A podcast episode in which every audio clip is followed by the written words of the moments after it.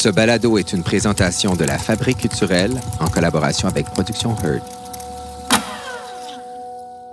À l'ère d'Instagram, de YouTube, Facebook, des influenceurs, des vedettes instantanées de télé-réalité, de la convergence médiatique, des acteurs-chanteurs, des chanteurs-humoristes, des humoristes animateurs et animateurs-acteurs, qu'on met ensuite dans des catégories A, B ou C, on est vraiment en mesure de se demander qu'est-ce qui importe le plus en culture en 2019. Est-ce que c'est la popularité de l'artiste ou le talent de celui-ci? Qu'est-ce qui crée la notoriété? Est-ce qu'on donne trop d'importance à la popularité de l'artiste au détriment de son art? Comment s'en défaire? Est-ce que c'est un piège? Comment un aide l'autre? Au contraire, comment un nuit à l'autre? Ce sujet-là me parle particulièrement, je dois vous dire, parce que, en tant qu'animateur et chroniqueur télé-radio, je suis constamment confronté à ça, soit l'importance d'être vu plutôt que d'être entendu. Puis ça, ben, je dois vous dire que parfois, ça fait mal à mon cœur qui tripe, d'abord et avant tout, à faire du contenu plutôt que de liker celui des autres sur les réseaux sociaux. Puis Marc-André, ben, c'est toi qui m'as amené Ouais. ce sujet-là, qui honnêtement nous a vraiment permis d'avoir de bonnes discussions. Je suis quand même assez, euh, assez flabbergasté de- du, du nombre euh, d'échanges qu'on a eus sur le sujet. On en a beaucoup parlé à l'interne au sein du QG, toi et moi, Jordan. On a des points de vue ben oui, c'est un ça. peu différents, ce qui est un peu normal en, en pensant à notre vécu. Euh, Moi-même, Marc-André Mongrain, puisque tu me présentes jamais Ben au oui, complet. puis Attends, je m'amène, je m'amène, je te laissais présenter le sujet. Vous avez autour de la table aussi Steve Marcoux, Steve Ah, merci. Léane Labrèche d'Or, qui est notre éminence invitée. Éminence, oui, certain. Ouais, vraiment.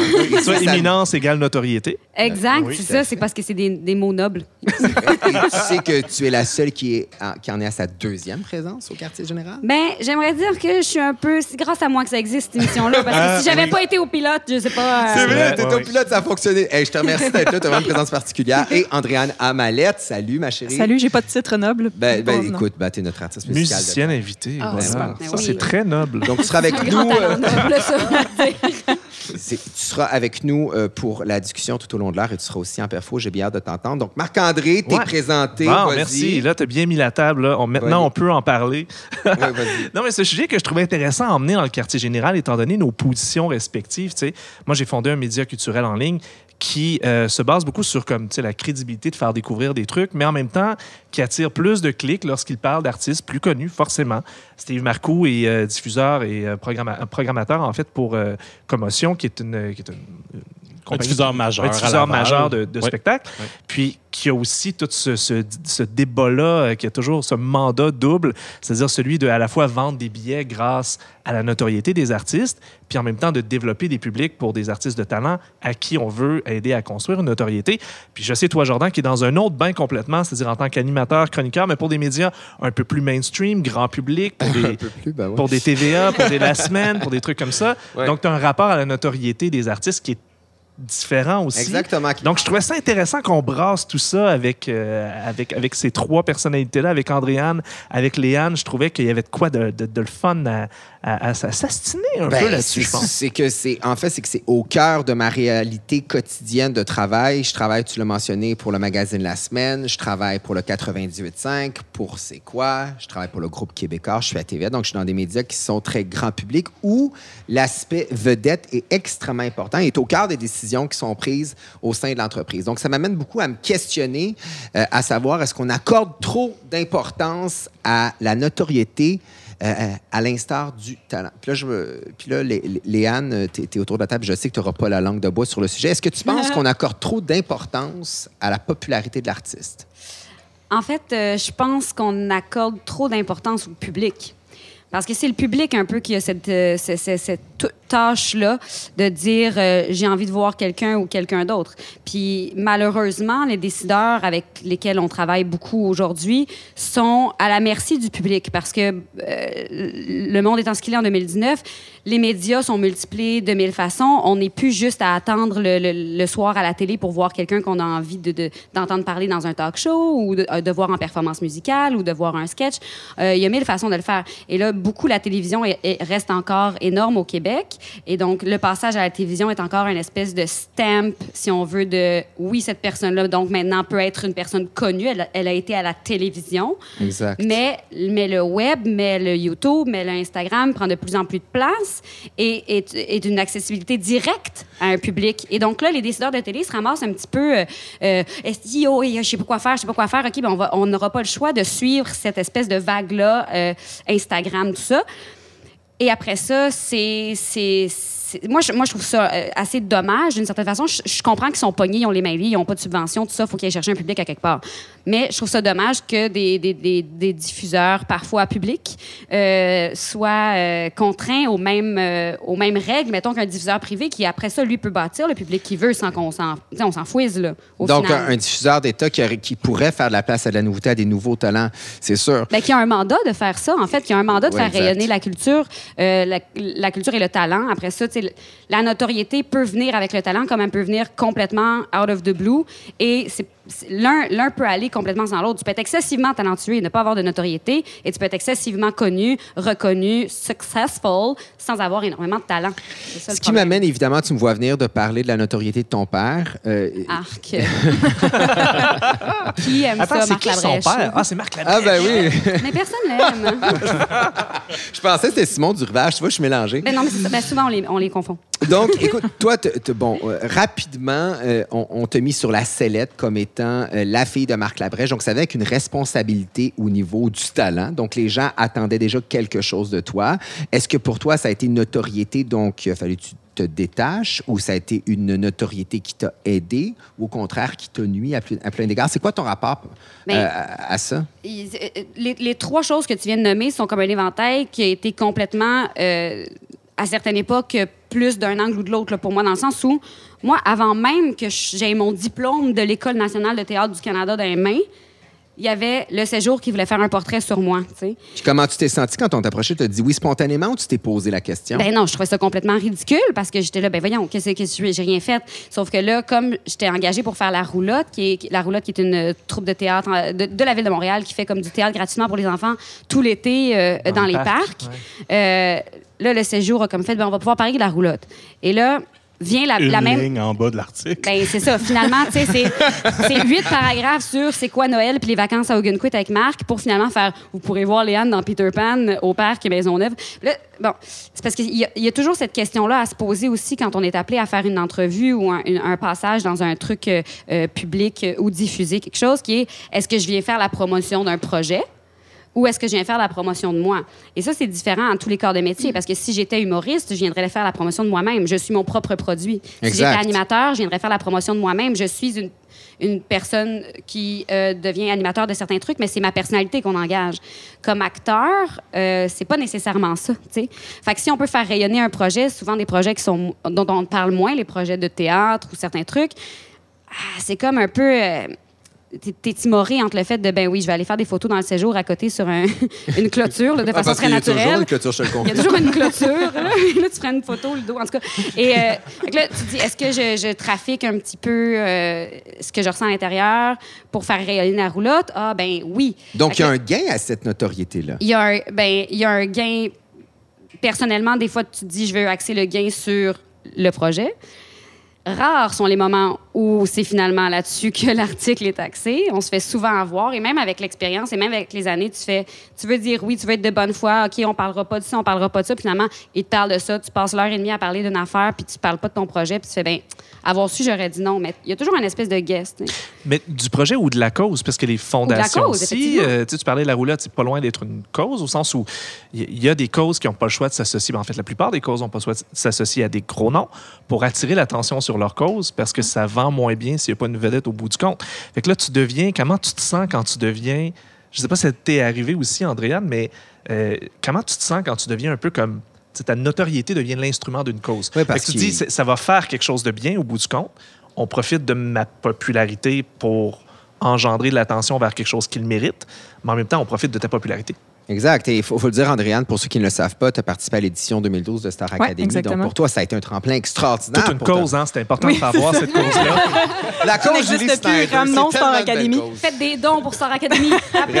Une pièce par appel. Mais toi, tu as Euh, bien dû voir un avant puis un après. Est-ce que tu as regretté Clairement. ce choix-là? Comment tu t'es senti par rapport à ça? J'ai pas du tout regretté. Puis je t'entendais parler, euh, Léane, tu disais j'avais rien fait avant de faire l'école. C'est pas vrai. Probablement que tu avais un parcours avant ça. Peut-être pas qu'il méritait d'être dans un sept jours encore, mais euh, Oui, t'avais- j'avais rien fait dans l'œil du public. J'avais rien fait ça, dans mon métier. là, tu sais. J'avais fait des beaux dessins Ouais. dans mon cégep en plastique, mais ça, Mais euh, en tant que je- moi, je- notre cohorte, en tout cas, à Star Academy, on avait tous quand même un, un bagage. Euh, on avait tous fait des bars, on avait tous fait des concours, des shows. Moi, j'avais fait l'école de la chanson. Donc, euh, moi, j'étais assez bien préparée quand je suis arrivée là.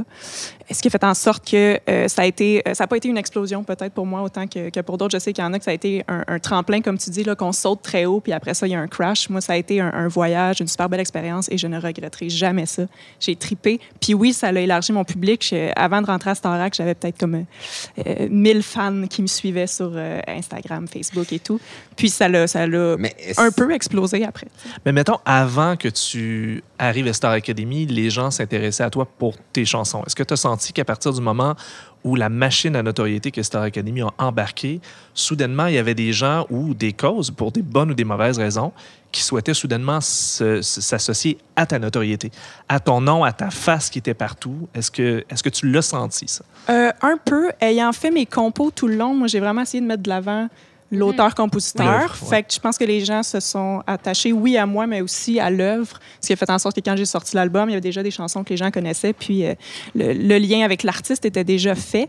Mais je t'avoue, très honnêtement, qu'une des raisons pour laquelle j'ai fait Star Academy, c'est que j'aimais la musique, je faisais de la musique, mais je faisais aussi de la danse, je faisais un peu de, de cinéma, théâtre, de la photo, du mannequinat, je faisais comme plein d'affaires, j'ai toujours trippé sur tous les styles d'art.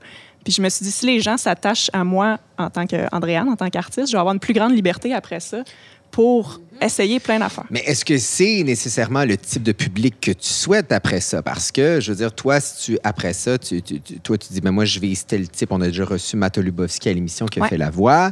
Il s'est dit, ben, je me suis ramassé avec un public qui, qui, qui me plaisait un peu moins, qui vient avec la notoriété d'un grand média, au même titre que Léane, quand tu fais, mettons, euh, paquet voleur ou quand tu fais des quiz ou je sais pas je que. pense que ça fait 10 ans que tu prends le nom de Genre des squelettes dans le placard ou le cercle, peu importe. Eh ben, ces gens, le, le cercle, ben, ces gens-là. euh, des références dans le temps? Comme des références obscures. J'écoute le média pour lequel je travaille, sans dire long. Donc, euh, donc ces gens-là, il y a des gens qui vous connaissent d'un public qui n'est pas nécessairement celui que vous visiez au départ. Comme Moi, je- moi, Léane, ta carrière, je la connais principalement au théâtre pour moi, mais pour d'autres, c'est la télé. Comme toi, Ouais. pour certaines personnes, c'est Andréane de Star Academy. A-tu fallu que tu te défasses de, cette, de ce public-là un peu? Est-ce que ça a été à la fois un boulet un petit peu, comme toi aussi? tu sais? Je veux dire, à un coup, tu fais 30 Mm. vies à année, c'est c'est pas... Ben moi, je, très honnêtement, je pense pas qu'on peut choisir notre public puis qu'on doit choisir notre public. Je- si euh, C'est intéressant, ça. ben si euh, Le public ma- va remonter à toi, pareil. euh, Ben, j'ai filiation. il y a aucune discrimination à mon sens sur qui est dans la salle. Puis si c'est des gens qui écoutent Star Academy Mhm. euh, et Andréane Mallette et euh, Hubert Lenoir, ben ça se peut. Tu sais, moi, euh, j'écoute des, ch- des choses qui sont qui se ressemblent pas du tout. Euh, fait que je pense que quelqu'un qui écoute Star Academy peut aussi triper sur quelque chose de super obscur. Puis euh, c'est bien correct. Je je- je- j'essaierai jamais de choisir mon public. Mais je J'essaierai jamais de le changer. existe. Je pense pas que ça existe, choisir son public. On décide pas qui va accrocher ou non à ce qu'on fait. tu sais. Non, c'est Après ça. ça, c'est si, mettons, euh, par exemple, tu n'avais pas fait des compos à Star Academy, que tu avais fait des covers parce que c'est ça qu'ils font en, en, en Mais là, majorité. peut-être j'aurais eu le mauvais Là, tu aurais eu de la misère peut-être à te détacher après ça parce que souvent, mettons, on t'aurait fait faire des grandes affaires avec une grande robe. Puis là, un jour, tu serais arrivé derrière ta guitare, puis on aurait fait qu'est-ce qu'elle est où sa Exactement. robe? Tu sais, Ouais. Ça aurait pu faire ça, mais ça, c'est pas tant la faute du public, puis tu peux pas le choisir. C'est la faute de, de, de, de l'image qui est envoyée à ce public-là. Et cette image-là, malheureusement, on n'en est pas toujours en contrôle. C'est ça. Moi, j'ai eu la chance d'en être en contrôle, puis je- on l'a vu, j'ai jamais été sauvée par le public à Star Academy. Moi, j'étais sauvée par les juges. Non, mais c'est vrai, ce que je faisais pa- plaisait pas à la masse, plaisait à un, cer- un certain pourcentage des gens qui écoutent Star Academy, puis ces gens-là sont encore là. Fait que c'est- Et c'est deux fois plus intéressant pour toi comme artiste d'avoir un public qui va se fidéliser et qui va aimer ce que toi tu fais, Mm-hmm. plutôt qu'un un public de masse qui, qui, qui peut-être un jour va faire ben pourquoi je l'aime déjà elle? Je sais pas tu sais c'est ce que- avec Stromae. mais oui, elle était bonne dans le clip. c'est ce que Virginie Fortin expliquait par rapport à son public d'humoristes. Elle était comme, je veux pas sortir un one-woman show euh, pour sortir un one-woman show parce qu'en ce moment, je fais de la télé puis j'ai bien du public. Je veux pouvoir euh, travailler mes affaires pour que le public qui vient me voir, même s'il est vraiment plus petit que certains autres, même si mes tournées ont moins de shows, même si je fais moins des grosses salles, je sais que je vais pouvoir faire un spectacle à un public qui va être, content présent. de recevoir ce spectacle-là. Exact. Tout à fait. C'est quoi les risques de la notoriété? Est-ce que. J'entends tellement d'actrices dire on pense que le téléphone sonne tout le temps parce que je suis connue, puis finalement, ça sonne pas pantoute. C'est quoi les risques d'être connue, Ben, Léa? le risque d'être connu, en tout cas en termes de comédienne, je vais parler dans ce terme-là parce que c'est celui que c'est le métier duquel je, je peux comme me rapprocher le plus. étant, étant mon métier. Ah, et non, Je pensais que je l'ai jamais assumé. Mon Dieu, qu'elle prend des pincettes pour parler de son métier, c'est incroyable. Mais comme, euh, comme comédien, euh, le but, c'est quand même aussi de livrer euh, des histoires à travers des personnages.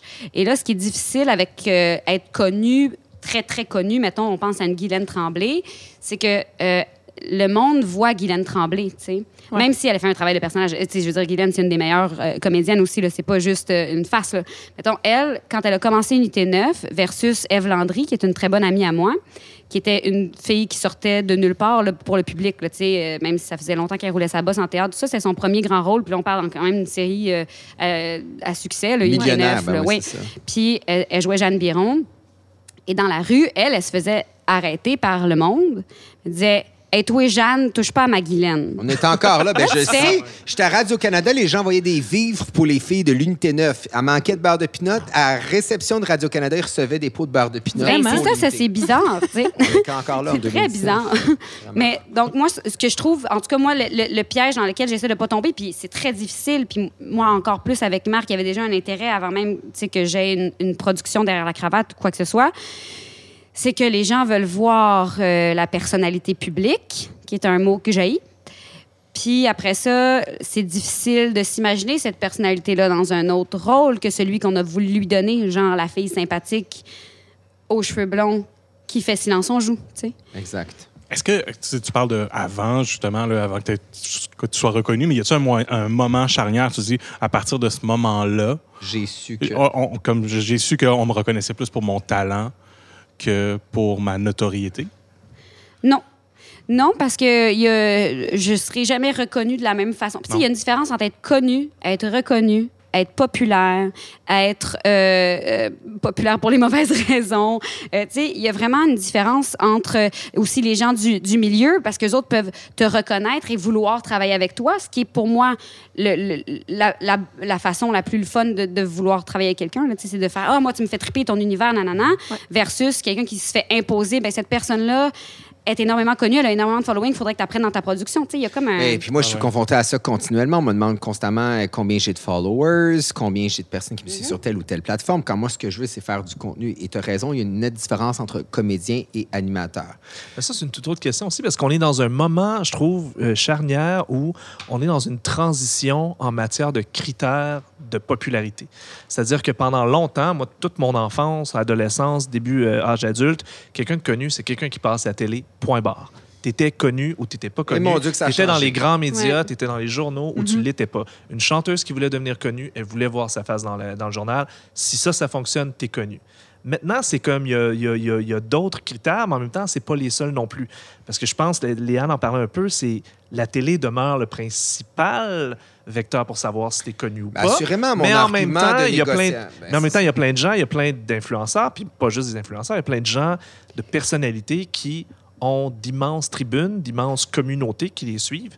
Que, que même nous, moi, ça arrive souvent que je vois des, des gens qui ont, qui ont une portée incroyable, que je connais pas du tout. Ils sont pas sur mon radar, mais ils sont sur plein de radars. Donc, il y a comme plusieurs façons, il y a plusieurs critères. Puis ce que tu expliques, dans le fond, Jordan, c'est un peu ça. C'est tu es, dans la transition entre les deux, au sens où tu es dans des tribunes qui sont très grand public, mais en même temps, on te demande souvent des critères de popularité qui sont d'une nouvelle époque. qui sont plus qui nichés. sont- qui sont plus nichés. Exactement. Donc, c'est, et, et c'est une réalité qui est assez euh, assez propre aussi à mon métier et j'en parle parce que c'est un, c'est quelque chose qui est constamment, euh, que ce soit les tapis rouges, que ce soit les premières, il y a des événements où je dois aller parce qu'il faut entretenir ce, ce persona-là public pour montrer qu'on fait partie de cette grande famille-là, qu'on est apprécié et qu'on est vu et qu'on fait partie des grands. Et je dois dire que des fois, c'est à contre-cœur qu'on y va. Des fois, c'est avec la plus grande des joies parce que c'est toujours agréable, on a du plaisir, on est bien reçu. Mais des fois, quand tu sais que tu es là parce que tu dois y aller, ça change la donne un peu, tu. Et, puis, quand ce que tu rêves dans la vie, c'est de faire du contenu puis d'être juste reconnu pour ton talent, tout simplement, tu sais. Euh, est-ce que... Est-ce qu'il n'y a pas moyen, quand tu dis j'y vais à contre- à contre-cœur, d'essayer de, de le tourner autrement? Pour Oui, mais que- c'est parce que, euh, honnêtement, on se le cache pas, on est au Québec. Je veux dire, moi, ce que je veux, c'est vivre de mon talent, mais en même temps, ce que je veux, c'est augmenter ma masse, salari- euh, ma masse salariale, mon salaire aussi. Mhm. Puis la notoriété au Québec vient avec ça. C'est sûr, Léane, tu n'as pas le même cachet que quand tu as commencé. C'est la même chose avec toi. Euh, On assurément. dirait qu'en musique, ça- il n'y a pas beaucoup de. Ça a beaucoup. Mais on vous propose des rôles différents, vous faites des trucs différents. Il y a nécessairement un, avant et un après. Euh, je- je- il- il- il- et dans mon métier, là, je parle pour moi, ça joue beaucoup. Mais j'ai une question pour vous tous. Est-ce que, est que vous avez une certaine angoisse envers la mesure de cette popularité-là? Je sais comme par exemple le, le- le- le symbole typique de la notoriété, puis ça, euh, Jordan, tu pourras nous en parler, c'est le maudit tapis rouge. Le tapis rouge, c'est Yeah, comme... boy. Si t'es sur le tapis rouge, puis là, tu, tu peux presque euh, calculer ta notoriété au nombre de clics que, que- que les photographes font en, en te voyant passer. Est-ce qu'ils te reconnaissent ou pas? Est-ce que tu vas te retrouver dans... Tu c'est comme un symbole un peu de notoriété, mais est-ce que vous sentez une pression de... Y a-t-il une angoisse, une pression de notoriété? Ben- L'angoisse du tapis rouge, est-ce que je passe dessus? Est-ce qu'ils vont me reconnaître? Est-ce qu'ils vont vouloir me parler? te le dire, Ah, ben, moi, je passe à côté? j'ai ça. Je suis pas. Je suis très peu à l'aise avec une caméra de photo. Là. Ben, pas ça. Puis euh, souvent, j'essaie de passer à côté. Des fois, quand je me fais pogner par euh, une relationniste là, qui a fait comme Ben non, on veut tu viens. Tu fais Ben, OK. Vous faites attention parce qu'on a Google ici. là. On peut, on peut en Ouais. trouver des non, photos. c'est ça. Ils sont pas toutes belles. C'est pour ça que j'y vais pas. mais, euh, mais non, moi, j'essaie vraiment de passer à côté. Puis, puis à contrepartie, je vois des, des gens de mon âge que je connais qui payent leur billet juste pour faire le tapis rouge. Puis là, je comprends ce que tu dis, Jordan, le moteur, euh, le, doigt dans l'engrenage, de si on te voit, on va te donner plus. Je- comprends ça, puis, je, je- le sais que ça fait partie de la patente c'est tough, mais moi, j'essaie de faire le choix. Je, vais devenir Roy Dupuis, là, tu comprends? Je, je serai plus nulle part, je vais être dans ma cabane à côté de ma rivière. Puis, je- non, mais dans le sens où j'essaie de. Je suis un peu en réaction par rapport à ça. Ça me, ça me, ça me met dans une situation que j'aime pas. Euh, j'ai- Fait que t'as- t'as un amour, euh, à- à- t'as une relation hein. amoureuse un peu juste avec la. Mais moi, j'ai, moi, j'ai pas envie dans la vie d'être connue nécessairement. Moi, je veux travailler. Puis, euh, pas travailler parce que je veux être riche. Je veux travailler parce que. Mais dans ce cas-là, pourquoi t'es pas devenue assistante dentaire? Ou... Ben, parce que j'avais pas les notes en maths. Voyons, toi, les- Non, mais un amène quand même l'autre, dans le sens que un Mais amène c'est ça, c'est ça l'affaire, c'est que c'est de jongler difficilement avec ces affaires-là. Puis, euh, mais à un moment donné, moi, tu sais, avec la très, très jeune carrière que j'ai, à un moment donné, je me suis réveillée, je vais je suis une mascotte. Puis j'aime pas ça, puis j'aille ça. Là, tu commences à dire non à des affaires, tu commences à faire des choix, tu commences à sacrifier des trucs. Tu passes une année avec très peu de sous, tu- tout ça. Puis là, puis là, à un moment donné, finalement, il y a quelqu'un qui t'appelle en audition parce que ça fait trois ans que tu n'as pas d'audition pour des rôles parce que tout le monde fait ben non, être humoriste, être animatrice, c'est pas une comédienne. Puis là, à un moment donné, tu as une audition, puis là, tu fais comme ah, OK. Fait que cette année-là de refus, de pas aller devant l'œil de la caméra, de pas aller se mettre une robe, un eyeliner, un amanan, tout ça, a mené à finalement ce que je veux, moi, c'est du travail. C'est de travailler. Donc, il y a un piège à cette notoriété-là. C'est vraiment intéressant. Mais ça, je le vis comme comédien, mais j'imagine que chanteur, ça va être complètement différent. chanteur, Ben, moi, je le vis complètement différemment. Pour moi, c'est du marketing, un peu, les tapis rouges. J'ai- Je prends beaucoup de plaisir à les faire, moi, en fait. C'est un peu comme l'Halloween. Oui, La disque que j'adore. je comprends. Ben, là. on a- n'a pas toute cette chance-là. T'es super fine, c'est gentil. Mais euh, la disque, moi, j'adore ça. À chaque année, je, je fais une création avec ma styliste. Fait qu'on s'amuse. Puis on, on invente un, un vêtement. Puis là, j'ai beaucoup de plaisir à aller le, le présenter. Puis quand il y a des photographes, c'est très rare que je regarde l'objectif. En fait, je les salue. Je les connais toutes. Puis salut, ça va, ça va, hey, hey, bonne soirée. Tu sais, puis ça passe super vite. Puis j'aime ces événements-là parce que je crée des, des liens qui sont le fun avec les gens de l'industrie. Mais c'est pas important de savoir pour vous si vous êtes du A, du B, du C, parce que pour avoir été recherchiste durant 10 ans, c'est exactement comme ça qu'on appelle Il y a un les petit guide célébrités. officiel qu'ils Oui, envoient par la ça. poste à chaque année. Les. A de cette année, les la vos- Vos agents respectifs doivent souhaiter que vous montiez dans l'échelle de la popularité aussi. Très honnêtement, moi, je souhaiterais rester toujours dans une espèce de B. Ben, je sais pas, je suis où présentement, je t'avoue. là. Non, mais je veux dire, idée. tu ne reçois pas un- une lettre de notarié qui dit Hey, Salut, bienvenue, vous êtes rendu dans la gang des B. Non, c'est comment ça. on- fonctionne, le sait pas, mais je- j'espère ne jamais être la, savoir, la saveur du mois, puis qu'on on presse le citron au point que les gens veulent plus jamais voir ma face. Sais. Fait que j'espère toujours rester un peu on the edge. Je- ma tournée va super bien, les salles sont pleines. Euh, je vais sortir un troisième album bientôt. Je, je me mets pas trop de pression. Le fanbase est là, sont fidèles.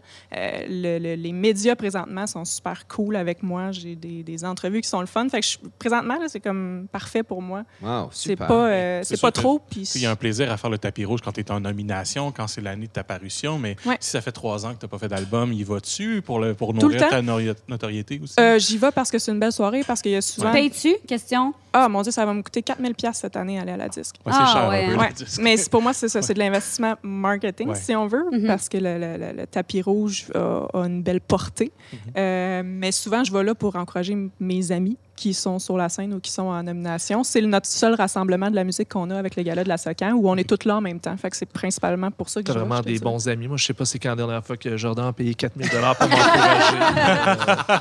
C'est vrai que. C'est mieux d'être en bobette, Marc-André, si tu veux, Tout- j'en tout ligne 4000 piastres. Euh, mais, mais Léane, ça, est-ce est-ce que toi, c'est un peu en tête aussi? Est-ce que, ton- est-ce que tu sens une certaine pression? Ben, est-ce qu'il va faire tel, tel talk show, va faire telle chose? Ou, ou tu as encore ce luxe-là de pouvoir y aller seulement avec des projets de cœur?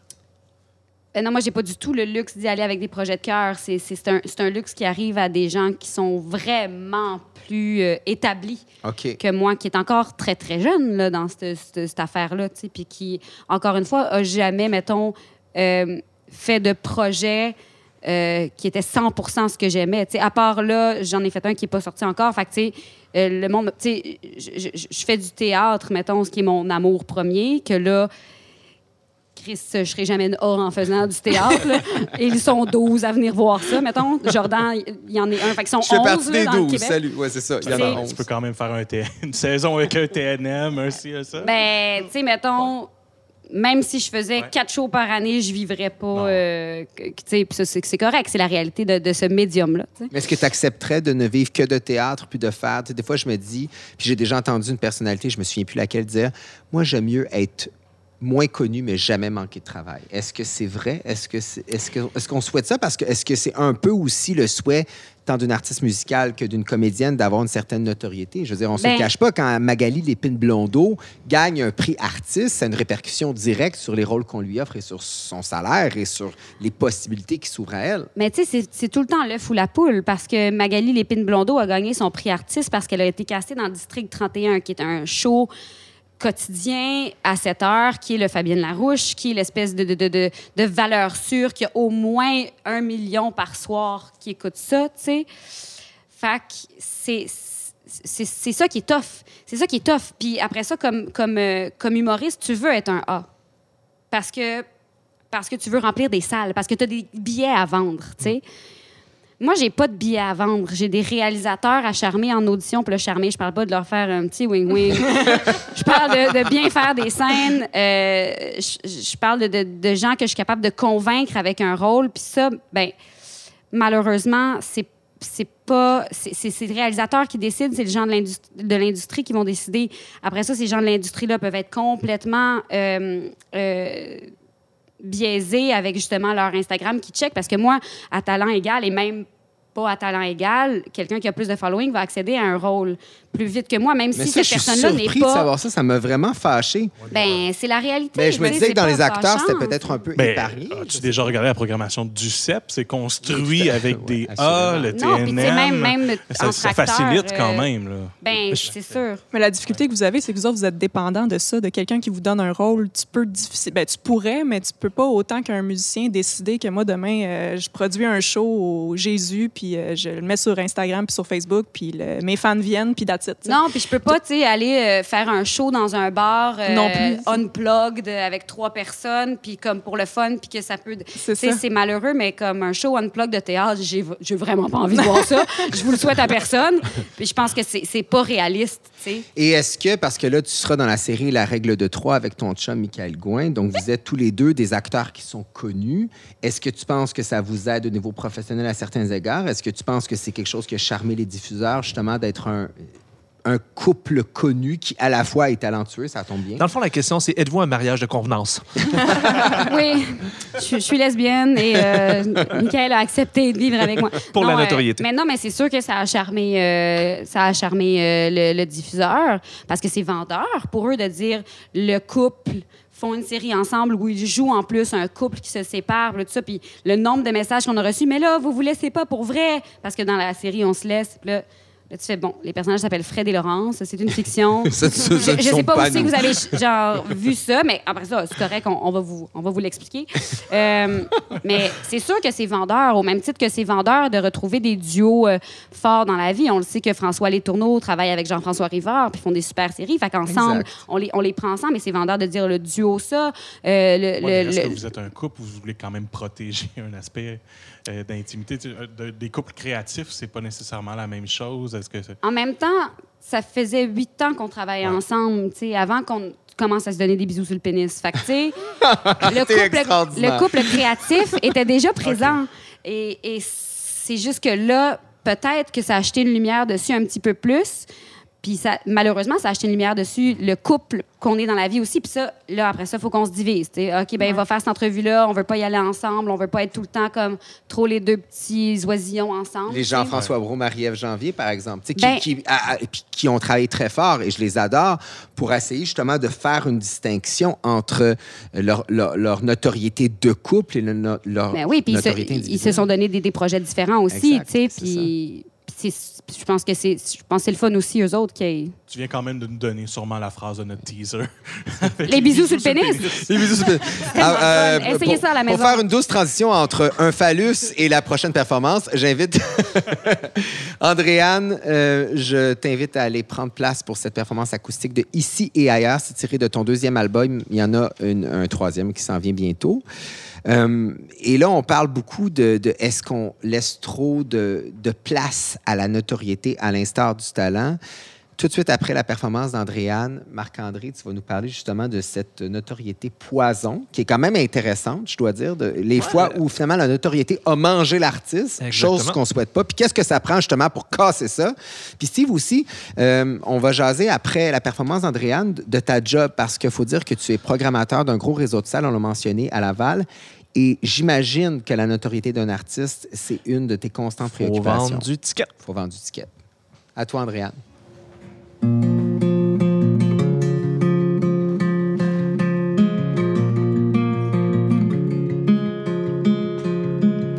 Danse, les pieds sous la table, chante en silence. Tout le monde te regarde. Mange,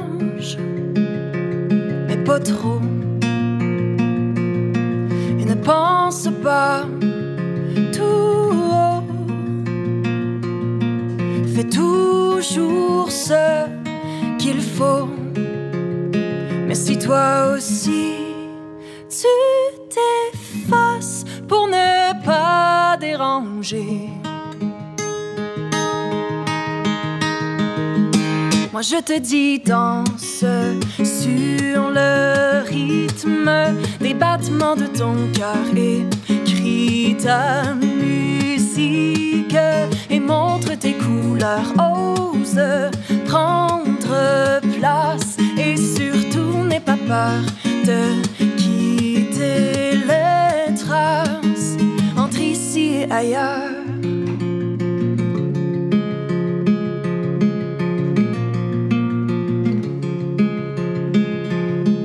Sois fier de qui tu es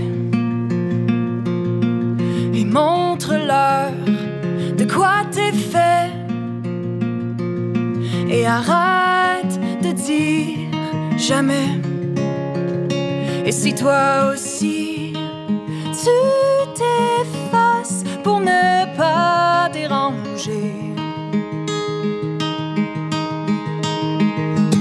Je te dis danse sur le rythme des battements de ton cœur et crie ta musique et montre tes couleurs. Ose prendre place et surtout n'aie pas peur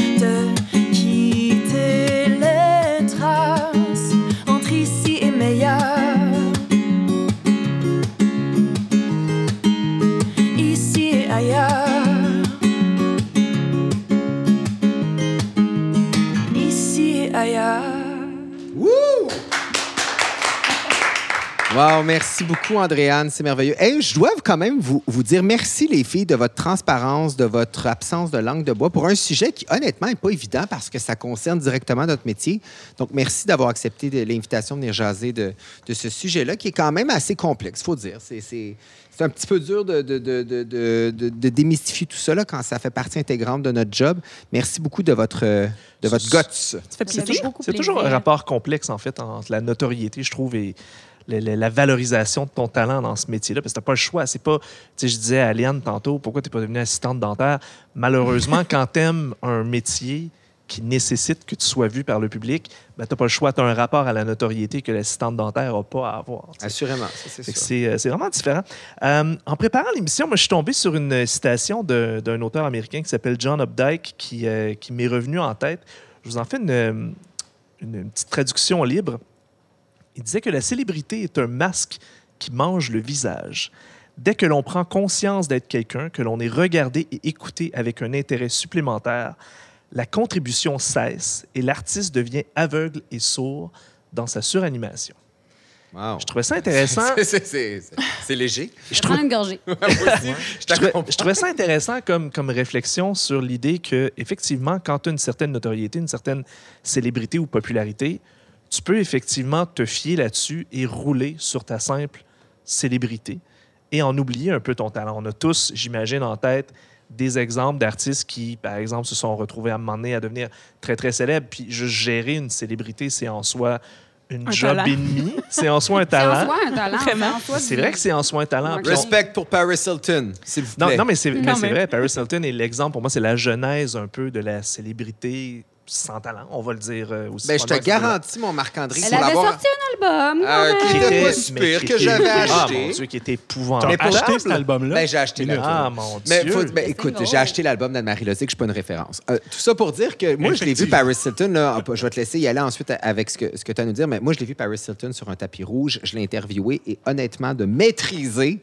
ça, cet environnement-là, à ce point, honnêtement, ça relève du talent. C'est un talent, mais c'est pas nécessairement un talent artistique. Au En sens effet. où si on demande euh, à, à monsieur, madame, tout le monde, Non, je te confirme. Mais c'est pas grave. Il y a des scientifiques qui ont une grande notoriété. Il y a des Exact. médecins. Il y a, il y a Ah oui. toutes sortes de gens qui ont des notoriétés sans avoir un talent artistique. Fait que est-ce que ce talent-là de gérer, de- le, d'influencer des gens... s'applique à tous les métiers, dans le sens où si tu fais des super beaux plats de plastique complètement étanches, puis que tu as designé ça, ça, ça- c'est un talent quand C'est même. un talent. Ça, Kim c'est monde- Kardashian ou Kylie Jenner qui vaut 950 millions et, et sa sœur qui en fait qui a dépassé sa sœur qui en vaut 350.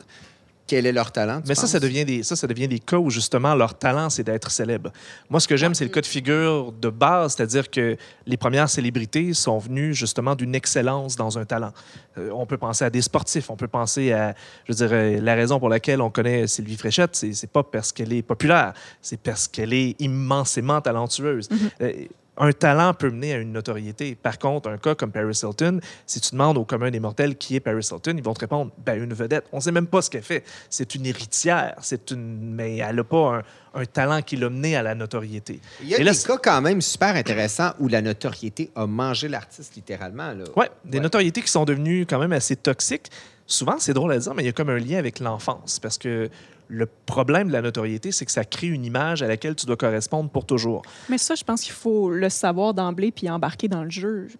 Ouais, mais tu peux pas toujours embarquer dans le jeu. Par exemple, euh, si on pense à Daniel Radcliffe qui a joué Ouais, Harry Potter, il peut pas rester Harry Potter toute sa vie. Dans Il le cas des acteurs, je pense que c'est. Dans le cas des acteurs, c'est particulier. Ben, dans le cas des chanteurs aussi, tu sais, on- ben, euh, ben, en même temps, c'est peut-être un peu une actrice, là, Miley Cyrus. Miley Cyrus, là, Miley Cyrus, même Montana. Une sacrée série. Mais, euh, mais elle aussi, tu sais, je pense qu'elle elle a été prise dans cette espèce d'image-là de la fille avec des grands boudins puis des, des pincettes en papillon. Puis éventuellement, pour changer ça, il a fallu aille complètement. Ben, j'ai envie de vous dire, Céline. Ben oui. Céline, à partir de 16 ans, elle a pris un break de deux ans puis elle est revenue les cheveux courts, permanents, là, complètement Ouais. méconnaissable. Mais ça a pris un, un espèce de coupure, une, Ouais. ouais, une césure. Tout à fait. Il y a, il y a d'autres exemples. Par exemple, Robert Pattinson, qui a joué dans, dans Twilight, euh, il aurait été associé à ce jeune vampire à peine pubère toute sa vie s'il n'y avait pas eu à casser à un moment donné ce rôle-là. Donc, tout ce qui est Mais associé à il l'enfance... reste qu'encore, à chaque fois que je vois un film de répertoire avec Robert Pattinson, je me dis tout le temps, bon, ben, le gars de Twilight s'en sort pas. Il a- Ça reste Ouais. toujours comme toi, Andréane. Est-ce que, ça- et tu l'as mentionné d'emblée, donc je sais un peu ce que tu vas me répondre, mais, mais tu es très fier de ton parcours à Star Academy, mais ça te dérange pas d'être, pour le restant de ta carrière, être associé à Star Academy? Ça me dérange pas, puis c'est pas euh, très prenant. Je te dirais, c'est très rare qu'on me présente de cette façon-là. J'ai l'impression que j'ai un tatou, on l'a tout, puis je, je l'aime beaucoup. Ah oui, je J'en- savais pas non, non, non, mais dans le sens. euh, Moi aussi, non, non, non. C'est comme les acteurs du Seigneur des Anneaux qui avaient fait un On a tous une étoile. J'ai pas vu ça sur la webcam. Dans le sens que je suis tatouée Star Academy. Sur le cœur. Et pour toi, c'est pas un boulet, donc tu sens pas le besoin de... de- C'est pas un boulet. En- Je vais revenir avec le fait de, de- de- que j'ai présenté mes compos. Moi, j'avais lu un livre d'Hubert euh, Man- Mention euh, il y a vraiment longtemps, avant de faire l'École nationale de la chanson. Puis ce que ça disait là-dedans, c'est que tu vas te faire apposer des, étiquettes, peu importe ce que tu fais. Fait que choisis-toi les tout de suite. Peut-être tout le monde vous dira non. Exactement. Excellent. C'est tellement bon, ce livre-là. Cool. Ben oui, j'ai une formation universitaire. Plus de rien. Puis ça dit, euh, c'est ça, dé- décide toi-même des étiquettes, sinon ils vont te les mettre. Le public va te les mettre. Fait que moi, ceux que j'avais choisis, c'était auteur-compositeur, fille des bois naturels, puis proche des fans. Puis là, récemment, j'ai rajouté pas- la, la productrice. Puis ce qui fait en sorte que j'ai tout le temps poussé ça. J'ai fait mes compos à Starac. J'ai tout le temps ma guide. Je suis tout le temps en train de dire que j'écris mes tunes. Euh, j'ai- moi-même poussé ça dans la bouche du monde. Puis c'est de la façon qu'on me regarde maintenant. Puis je suis super à l'aise avec ce stéréotype-là. Je, je suis Andréane Omalette, artiste, est un stéréotype. Puis je, le trouve bien correct. Est-ce que tu penses qu'il y, qu'il y en a certains qui ont comme un peu laissé à Starac le, Les leads de leur vie. le, le lead de ça, puis qui ont peut-être été un peu déçus par la suite? Ah, il y en a plein. Il y a eu Ouais. des dépressions post-Star Academy à sûr, chaque hein? saison, c'est sûr. Ça dépend de quelle façon tu t'embarques dans le projet. Mais tu as quand même pu profiter du fait que c'était la dernière cohorte de Star Academy. Tu avais vu le concept, tu avais vu comment toi, tu voulais t'insérer dans ce projet-là. Ah oui, oui, clairement, en je l'ai analysé pas effacer ce de qui tout est arrivé côté. sur les premières saisons. Exactement. Puis Pour qui ne est moins pas présent dans la voix. reproduire Oui. les erreurs. Oui, pour ne pas reproduire. Puis ce qui est moins présent un peu dans la voix, parce qu'on sent ça, un peu ce mieux la personnalité. Ta- ton, approche ressemble peut-être un peu plus à la voix, c'est-à-dire que Star Academy euh, a, a vraiment fait, euh, a vraiment fait ses choux gras de prendre des gens qui sont généralement pas connus, en faire des interprètes et grâce à une télé-réalité, les rendre connus Ouais. avec des chansons qui sont pas les leurs. Contrairement à la voix qui généralement vont plutôt donner le micro à des gens qui ont un certain bagage. Mais les gens s'inscriraient fournir. pas à la voix s'il n'y avait pas eu Star Academy. Puis les gens Probablement arriveraient pas. avec vrai. un plan de match à la voix, comme des Matthew euh, ou Lobovski. Là. Ouais, ils se présenteraient, ils se présenteraient pas à la voix s'il n'y avait pas vu des gens de Star Academy, de la voix 1 et 2, faire leur propre parcours par la suite. Si, tu sais, il fait pas le genre de musique pour euh, les, gens de la voix exact, comme ça. Je pense que c'est du monde comme Andréane, puis du monde comme Charlotte, puis du monde qui ont comme fait leur affaire, puis lui, ça lui a peut-être dit Ah, ben oui, donc ça peut être quelque chose que je peux utiliser à mon avantage, avantage, oui. si j'arrive préparé. Tout à fait. Puis même encore pour eux, c'est plus difficile. Ils n'ont pas le droit de faire leur compos. Ils sont obligés de faire un, un répertoire. Parfois, ils sont obligés de faire du franco, même s'ils chantent en anglais. Ils sont Ouais. obligés des fois de faire un répertoire qui leur ressemble pas. C'est encore plus difficile pour Ça eux. de- dénature l'artiste un ça, peu la- plus. ça dénature, oui. Mais moi, je suis curieux des machines comme Star Academy ou La Voix, euh, Steve Marcoux, toi qui se retrouves à être euh, diffuseur de spectacles, en même temps, toi, ça, ça te réjouit, ça te fournit des nouveaux bassins d'artistes qui vendent des billets grâce à la télévision. Oui, Et- t'es content de ça. C'est quoi ton rapport par rapport à ça? Professionnel. Par rapport à la voix, euh, c'est sûr que je l'écoute euh, par curiosité professionnelle plus que personnelle. Euh, moi, je suis Ouais, dans- ils disent tout ça. Oui, mais je suis dans un marché, j'ai, je, peux, je peux presque dire la chance, je suis dans un marché où euh, ça ne fonctionne pas nécessairement l'effet la voix. Euh, dans- on peut dire qu'à Montréal est, est très proche, ça n'a pas un si grand impact euh, pour la vente de billets clairs. Il faut dire aussi qu'une fois que le spectacle, le- la voix est passée, il y a un an, des fois deux ans avant que l'album sorte, sort, puis il y a un oubli du Il y a public. Un nouveau là, La Voix, en fait. Qui est la, la- la gagnante d'il y a deux ans à la voix? J'ai absolument aucune Personne. Yama, C'est Yama. Il y a deux Ben oui. ans, je parle. Il y a Yama l'année passée. Ludovic Bourgeois. Ah, ah, OK, mais je pensais à Stéphanie. Non, Stéphanie Saint-Jean. Stéphanie. On l'a oublié. Elle a sorti un album, il n'y a pas eu de tournée. Tu sais, et on, on oublie, c'est une machine qui mange le prochain. Euh, donc, euh, ça, ça m'intéresse de savoir un peu euh, qu'est-ce qui s'en vient parce qu'il peut euh, se, se révéler des personnalités artistiques fortes comme il y a eu. On nomme souvent Matt, on, on nomme Charlotte Cardin. Il y en a d'autres, ou même en blues aussi, où ils remplissent quand même assez bien leur salle. Mais Steve, j'ai une question pour toi. Ouais. Comment ça fonctionne lorsque c'est temps de construire une programmation musicale? C'est quoi ton premier réflexe? C'est-tu de voir qui c'est qui buzz en ce moment, qui c'est qui va remplir une salle? Ah, lui va me permettre de faire entrer un moins connu. C'est quoi ta réflexion en tant que programmateur? Ben, c'est sûr que là, on parle de. de- de Parce que tu te souviens, on a reçu Hubert Ouais. Lenoir à l'émission. Ouais. Il était pas, c'était pas, c'était le pré-Hubert Lenoir. C'est grâce à nous qu'il est devenu connu. C'est grâce grâce à quartier nous. général. Oui, Mais évidemment, je veux dire, Hubert Lenoir euh, euh, euh, s'est fait sûrement refuser d'être programmé dans certains endroits et maintenant on se garoche pour le programmer. On se fait refuser de le programmer parce qu'il n'y a, a plus de place dans son horaire. Euh, ben, la, la question que, que tu m'avais posée, c'était est-ce que la, la notoriété est le principal critère qui détermine ma sélection ou le prix d'un spectacle? Puis, euh, je suis parti dans cette réflexion-là en me disant oui, totalement. Puis pour tout le monde, autant euh, je veux avoir des projets qui ont une forte notoriété pour vendre des billets, mais autant je veux avoir des projets qui n'ont pas une forte notoriété pour augmenter leur notoriété. Donc, au détriment, donc tu serais prêt à booker quelqu'un dans ta programmation que tu trouves que c'est de la pure marde, mais qui est vraiment populaire? Mettons, Ben, moi, la- une heure et demie de danse contemporaine, tu bookerais ça. Mais de la pure merde du says who, tu sais, c'est tellement. euh, J'essaie toujours de sélectionner la noto- le- les artistes avec la notoriété qui équivaut le talent. Après ça, OK, il y a puis comment, on- tu, comment tu fonctionnes pour ça?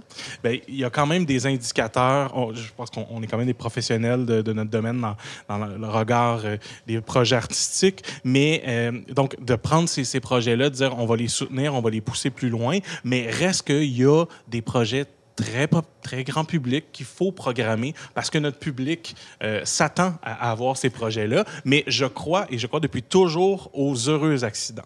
Éminence, Même à votre tour. Oui. Non, non, non, mais finis ta phrase, Oui, mon Dieu. c'est même quand j'aime quoi pas un accident, ouais? ben, même quand j'aime pas un projet, prendre cet artiste-là très grand populaire que je- à mon avis, ça n'a pas nécessairement les qualités artistiques les plus fortes. J'espère que le prochain achat de ces gens-là, de ces 800 personnes-là dans la salle, sera un projet qui va m'intéresser plus ou plus a un potentiel de les intéresser et de les faire cheminer dans l'offre artistique. Donc, c'est de faire un écran de pub, c'est de faire une offre, c'est de sélectionner ces clients-là pour leur, leur envoyer de l'information. Tu peux te servir des noms populaires pour vendre les noms moins populaires. Exactement. Mais, donc. mais qu'est-ce que quelque chose de bon ou de pas bon? C'est Ben, là c'est où ça. je trouve ça touché. On rentre dans quelque chose de super subjectif. Puis s'il y a Oui. quelque chose que tu trouves que c'est de la pure marde, qui a un Non, mais million... moi, de- j'emploie jamais le Non, terme non, non, mais dans, dans le sens... Oui. euh, un, un million de followers, Ouais. euh, probablement que ces gens-là aiment ça beaucoup. Oui. Exactement. Ils n'ont pas tort d'aimer ça. Oui, oui, mais euh, après ça, je- on, est, des gens C'est une qui a- question de goût, mais exactement. on a des gens aussi qui accompagnent vers un, chemin artistique. Euh, ils, ils aiment ça, on va leur présenter, mais on va essayer de leur présenter aussi autre chose pour Mm-hmm. les faire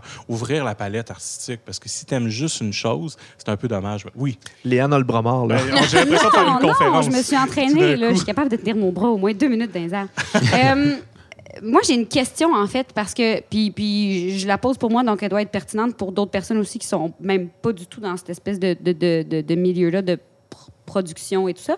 Mais toi, tu fais appel à des artistes, mettons ta salle, tu la gères de quelle façon? Est-ce que c'est toi qui dis, j'aimerais avoir, par exemple, Andréane Amalette? T'appelles pas nécessairement Andréane, t'appelles sa boîte Ben, je de- m'autogère. Bon. Fait que tu peux Là, c'est pas un bon exemple. Mais Mettons, t'appelles la boîte de production ou de gérance ou de, de- d'un, d'un humoriste, par exemple, qui euh, est très connu, OK?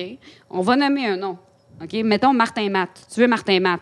T'appelles sa boîte de gérance ou de production, qui généralement sont les mêmes des fois, ou en tout cas sont, euh, peuvent faire les deux dans les humoristes. Est-ce que les autres font, oui, mais si tu veux Martin Matt, faut que tu programmes ce jeune-là que personne connaît, euh, parce qu'on veut lui créer un public. Et là, toi, est-ce que c'est des décisions que tu peux comme, comment ça fonctionne? Parce que Bonne moi, j'ai- entendu souvent ces affaires-là de parfait, tu veux Martin Matt, ben oui, on va te le programmer, mais prends telle, telle, telle affaire aussi, tu sais. Le show de claquette de Léane Euh.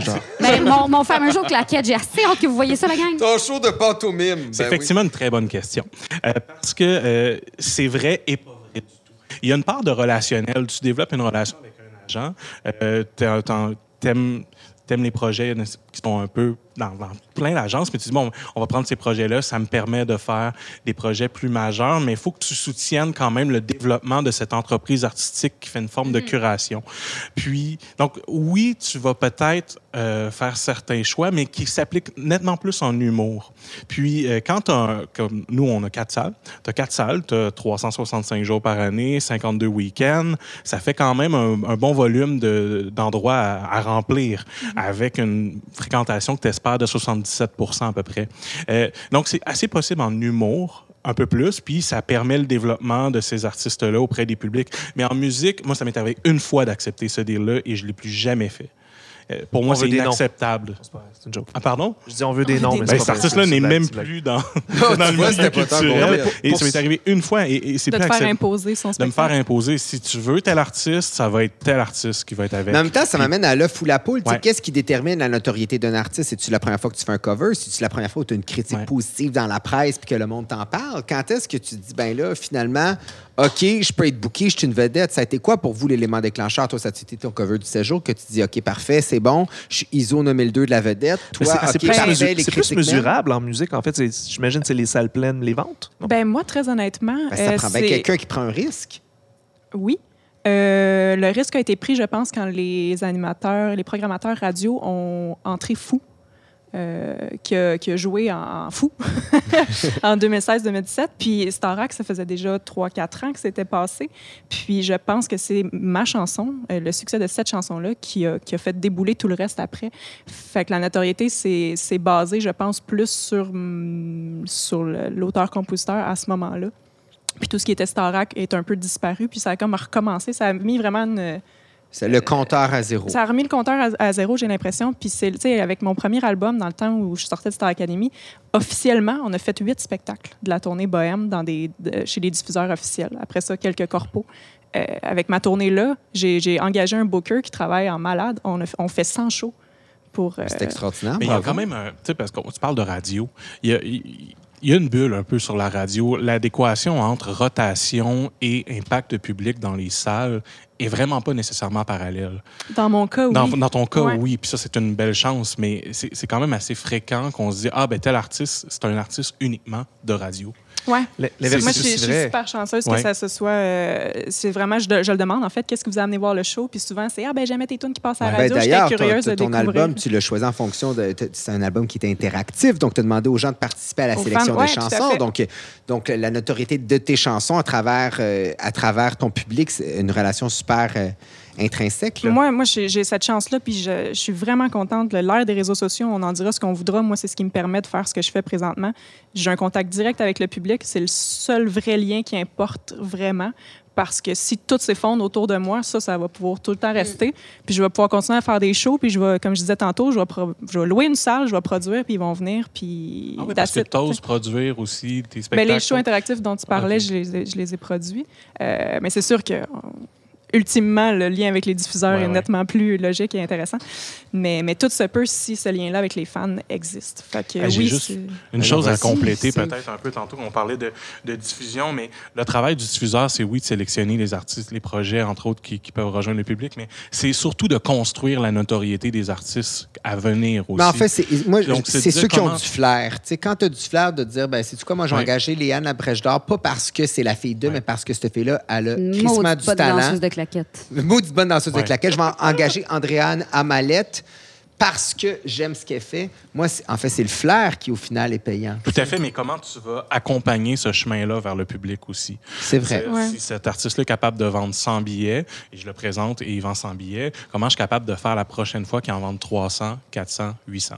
C'est ça. Puis c'est vraiment cool que vous fassiez ça. J'imagine que vous bouquez des artistes qui sont plus gros, justement, pour vous permettre, après ça, d'en bouquer des plus petits, puis de les accompagner, Oui. puis de les faire Mais il y a quand même l'enjeu de gérer avec une colonne Excel qui, qui plane sur tout le milieu Ça reste culturel. quand même un Ouais. risque. Oui, Et les fameuses premières parties, ça c'est vraiment un gros avantage euh, du milieu de l'humour et de la musique. là. tout à fait. Le Ouais. principe des premières parties, de, de prendre un artiste de talent puis de dire on va le mettre en première partie de Andréana Mallette parce qu'on veut que les fans d'Andréane puissent être exposés Ah, moi, à ce jeune talent-là. Je suis super naïve. J'ai compris ça, genre, très récemment. On m'avait mis une première partie, puis j'ai pensé, ah merde, mon show vend pas. Ah oui, hein? Puis là, lui, lui, il va, il va Mais- faire amener plus de monde. là, puis là, je suis arrivée là, puis ils m'ont dit, ouais, on l'a mis en première partie parce que son show vend pas. Fait qu'on on, Ouais. on va utiliser ton. Puis j'étais comme, oh mon Dieu, Mais c'est bon Ils ont utilisé ta notoriété Oui, pour en mais faire aussi c'est la première fois que Mais on j'ai jamais certain compris ça. problème actuellement dans le milieu de la diffusion, c'est que euh, les spectacles sont faits maintenant en un bloc, puis dans track. Puis il y a moins de place pour les premières parties aussi. Il y a certains artistes qui les refusent. Et moi, j'essaie souvent de rappeler en disant Tu as déjà été la première partie de quelqu'un, man. C'est ça. faut que tu laisses la place pour que lui headline. Ben oui, puis tu sais, on, on- on se rappellera que c'est quand même vraiment le fun comme public aussi découvrir Ouais. des gens. Puis euh, sachant, mettons que moi je m'en vais voir euh, Andréane à Mallette en spectacle, s'il y a une première partie que je que je connais pas le ou, ou la personne qui l'a fait, évidemment que je me dis j'ai l'impression que ça va me plaire parce que personne va mettre quelque chose de complètement à Ouais. l'opposé de ton style. là, tu sais. on n'en pas avec un metal. band de, de, de, de, de- seras de pas, folk euh, metal ouais, celtique. Tu sais, c'est sûr que ça va être quelque chose que si moi j'aime ça comme C'est comme un Ton Spotify live. Oui, Vous aimerez peut-être aussi. oui, c'est ça. C'est Ben, tu seras pas en première partie de Slayer. Andréane. C'est quand même non, Non, plus. c'est exact. ça. Peut-être si tu veux, mais on peut s'arranger. C'est vraiment de- fort de intéressant, cette discussion-là. Je pense que ça pourrait durer trois heures et quart. C'est le temps de se dire merci beaucoup. Et encore une fois, je pense que vous méritez une bonne main d'applaudissements, les filles, pour votre transparence, votre Hey, ouverture J'ai envie de d'esprit. dire surtout Andréane, là, parce qu'elle a chanté, puis c'était vraiment magnifique. Ah, merci beaucoup. Ça, vrai. Et surtout, merci à la Fabrique culturelle de Télé-Québec de nous permettre de parler de culture de la façon qui nous tente.